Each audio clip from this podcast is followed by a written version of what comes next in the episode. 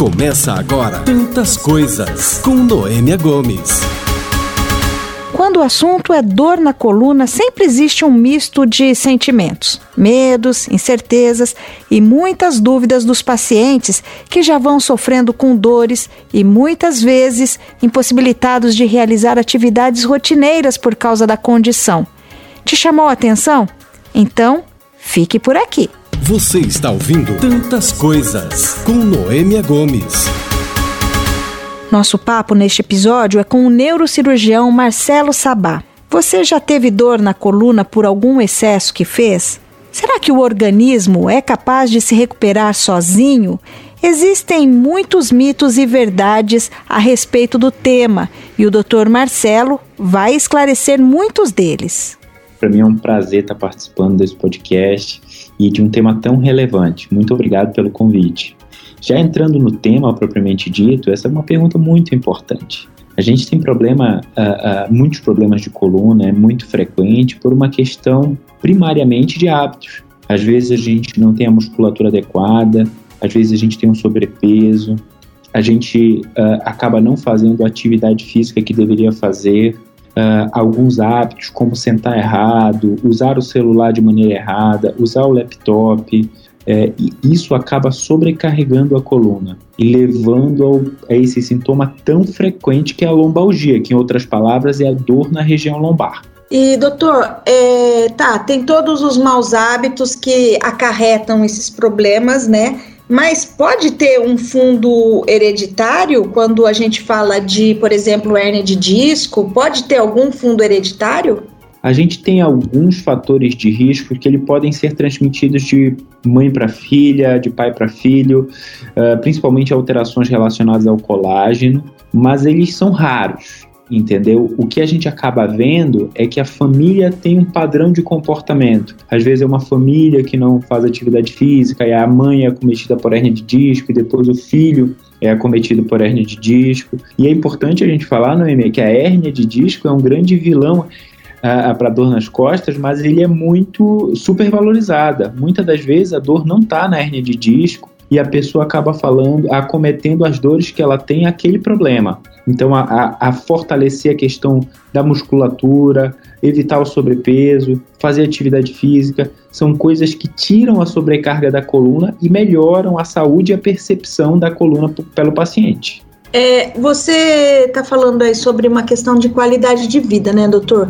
E isso tem assim, tende a piorar, assim, a gente consegue localizar em que ponto da vida do ser humano ele começa a apresentar dores nas costas ou a lombalgia? Isso é uma excelente pergunta, Noemi. A gente, a gente vê que essa é uma doença uh, que acomete pessoas na sua época mais produtiva. Normalmente são pessoas que estão no seu auge de produção, tanto de conhecimento, tanto físico, que é entre os 40, uh, entre 30 e 50 anos, em torno dos 40 anos. É bem raro a gente ter uma dor em crianças, a não ser nos quadros dos tumores, que são exceções. E quando a gente tem essa dor nos idosos, quando a gente vai conversar com eles, eles sempre trazem isso já de algum tempo. Então ela comete principalmente em torno dos 40 anos, principalmente após os 30, e elas têm um impacto muito grande na qualidade de vida das pessoas.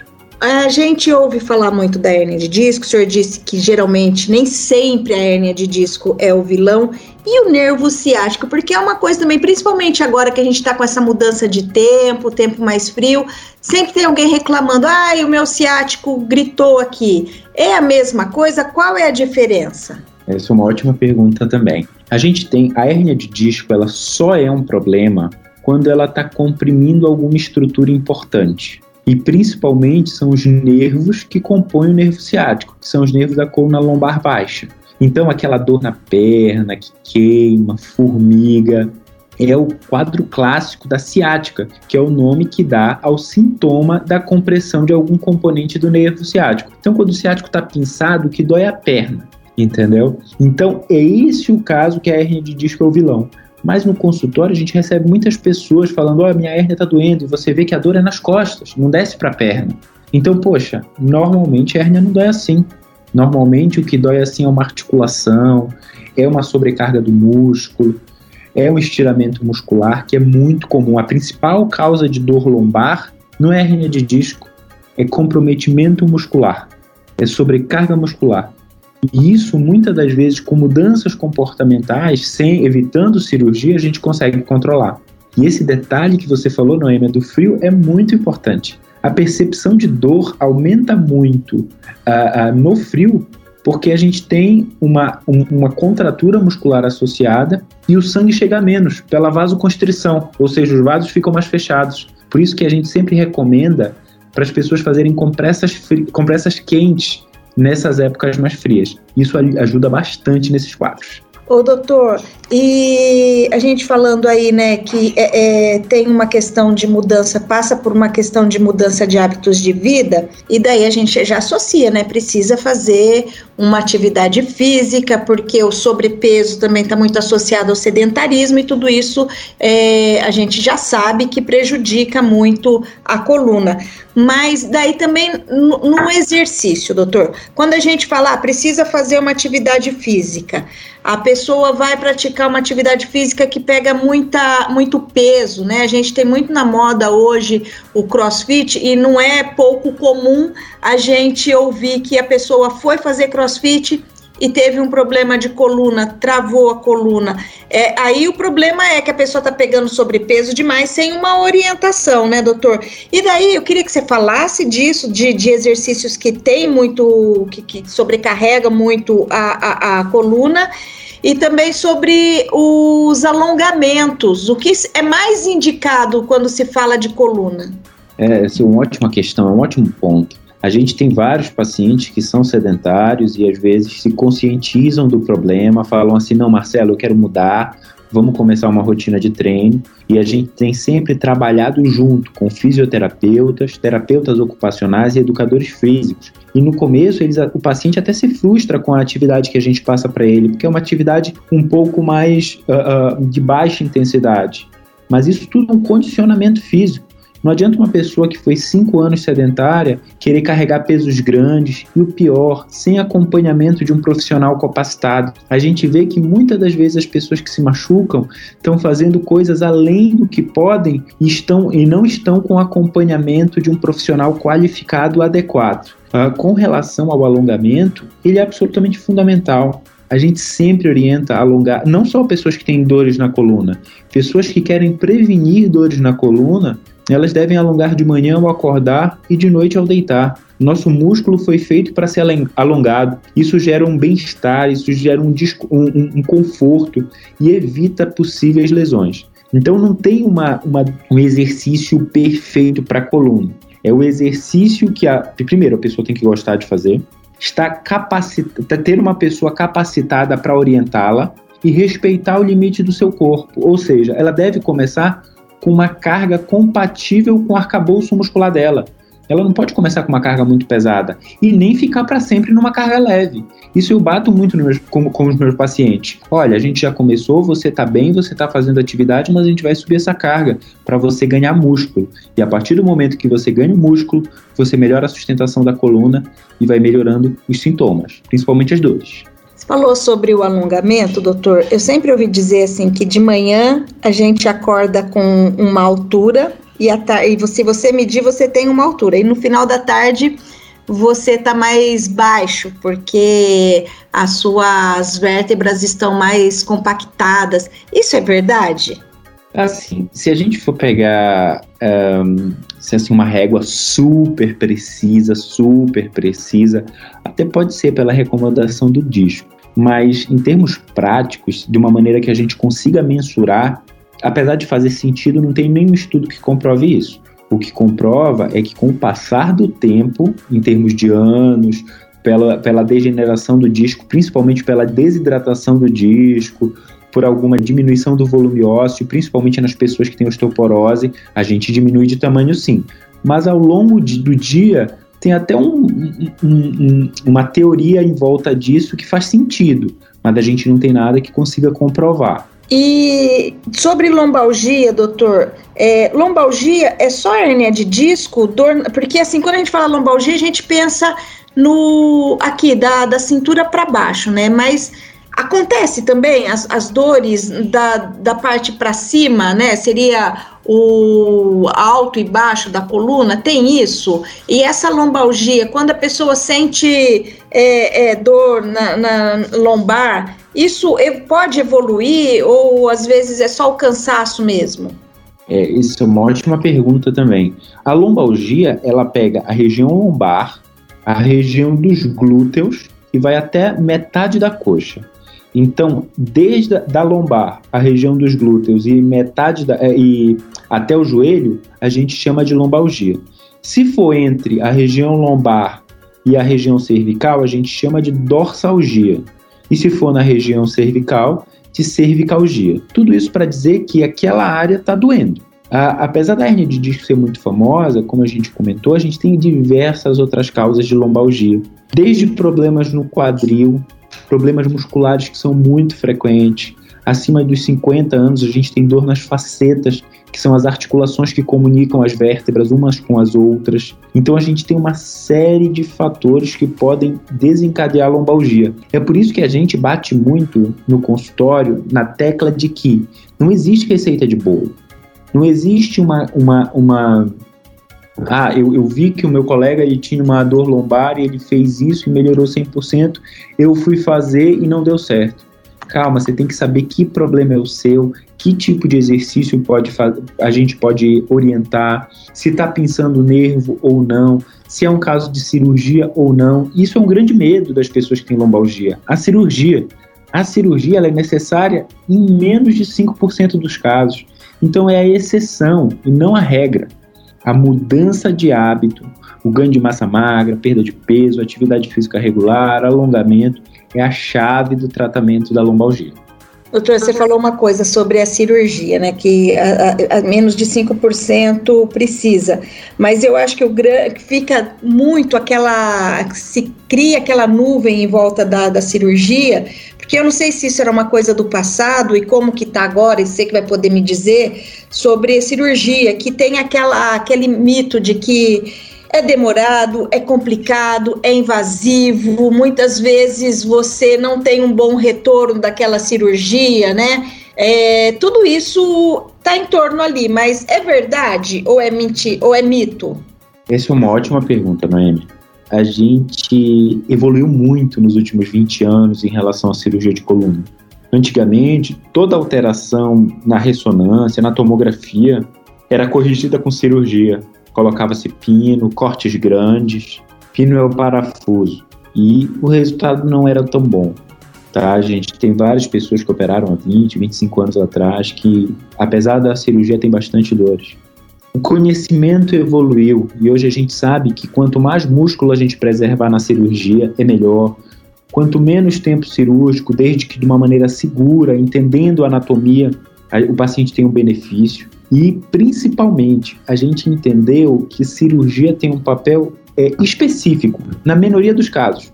O resultado da cirurgia está diretamente relacionado à sua indicação. Se você indicou bem, é muito provável que o paciente vai ter melhora dos sintomas. E a gente está cada vez mais fazendo cirurgias minimamente invasivas, como, por exemplo, a endoscopia, que foi um grande avanço. A gente consegue, com um corte muito pequeno, colocar uma câmera, retirar a hernia de disco, normalmente não coloca parafuso. O paciente se opera de manhã vai para casa à noite, se opera na, à tarde vai para casa no outro dia de manhã. A gente sabe que nenhuma cirurgia é isenta de riscos e elas devem todas serem realizadas por profissionais que sejam expertises nesse assunto. Mas quando bem indicado e com a técnica correta, as cirurgias têm um ótimo resultado. Maravilha, doutor, porque aí você está abrindo uma janela, né? Que as pessoas realmente pensam nisso, né? Eu conheço gente que tem problema, que já foi, que já fez exame, que tem hernia de disco, é indicado cirurgia, e a pessoa prefere ficar ali sofrendo, tomando remédio para aliviar a dor, mas tem medo de ir para uma cirurgia e depois perder os movimentos. Assim, ninguém tá tá, tá, tá, tá livre, né? Assim, os riscos acontecem em qualquer coisa que a gente faça, né? Mas não é assim, via de regra, que você vai fazer essa cirurgia e você assinou ali um contrato para sofrer para o resto da vida. Isso é muito importante, Noemi, isso que você falou. É exatamente isso. Eu sempre brinco com meus pacientes que antes de indicar qualquer cirurgia, eu coloco numa balança os riscos e os benefícios. Se a cirurgia tiver um risco muito grande, quase nenhum benefício, não tem sentido a gente fazer. Já por outro lado, se a cirurgia tiver um perfil de segurança muito grande e um possível benefício muito grande em comparação aos riscos, essa cirurgia merece ser feita.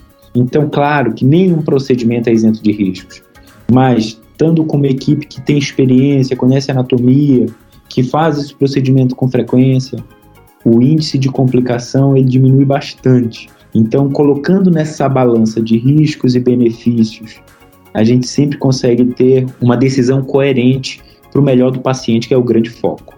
E o, e o legal de reforçar, né, é que é, um problema não é igual ao outro, né? O que eu posso desenvolver, é, a outra pessoa não tem igual, então o procedimento não vai ser igual para dois casos, né? Cada um tem. E cada pessoa é uma pessoa, né?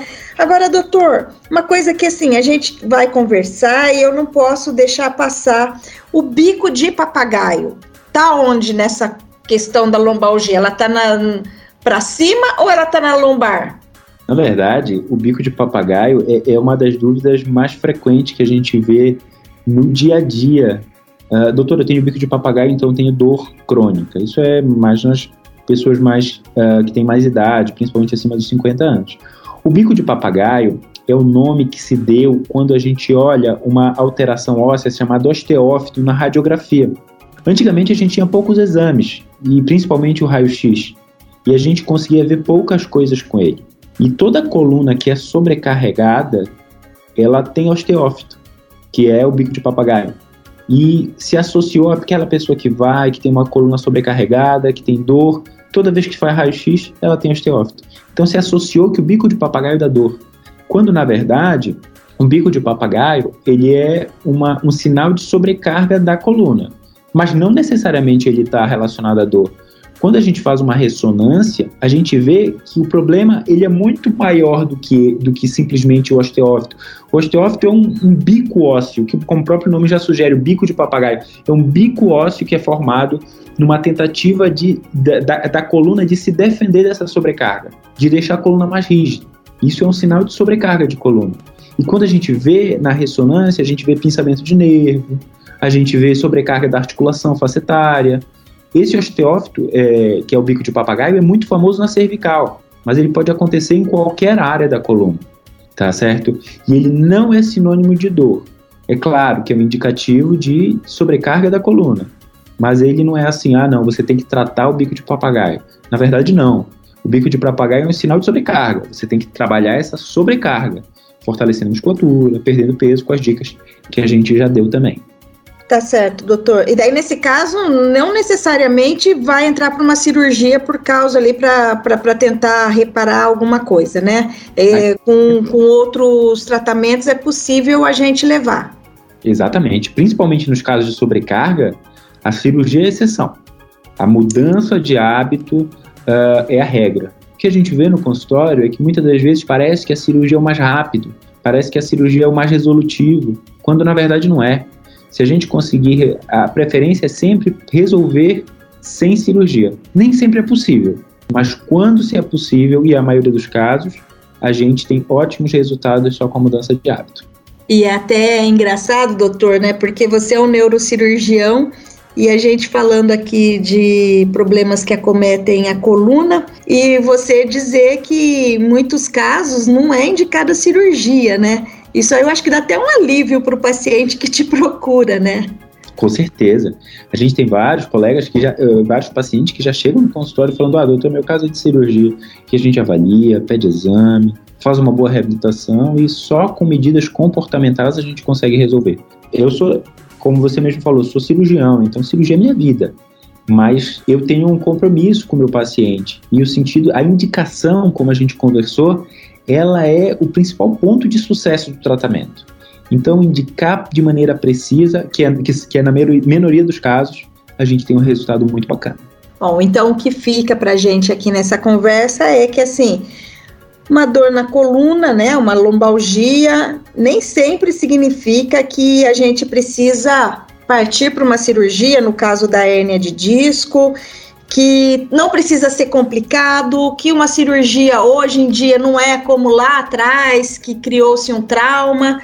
Às vezes ela é possível ser realizada de uma forma que seja descomplicada, né, doutor? O que mais que a gente pode trazer de boa notícia para quem não vai ter jeito mesmo, vai ter, vai ter que passar por uma, um procedimento cirúrgico, mas para que ela se acalme, que ela não fique traumatizada. É isso, né? Exatamente. Saber que a cirurgia não é, ela é parte do tratamento, ela não é o único tratamento, que todos os casos de coluna a gente precisa desse fortalecimento, até para evitar que ele volte, desse fortalecimento, dessa mudança de hábito. Cirurgia é um braço do tratamento.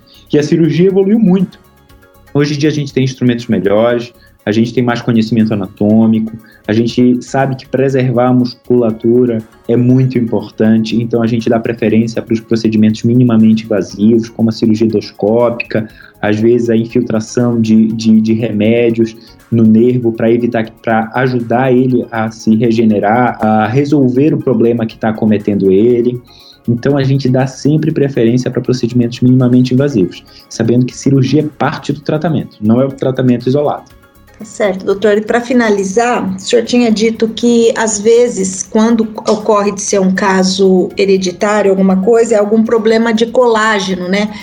É, a ingestão de colágeno, seja via oral, né? tem que ser na via oral, sei lá, um comprimido, algum suplemento com colágeno, ele ajuda a melhorar esse processo?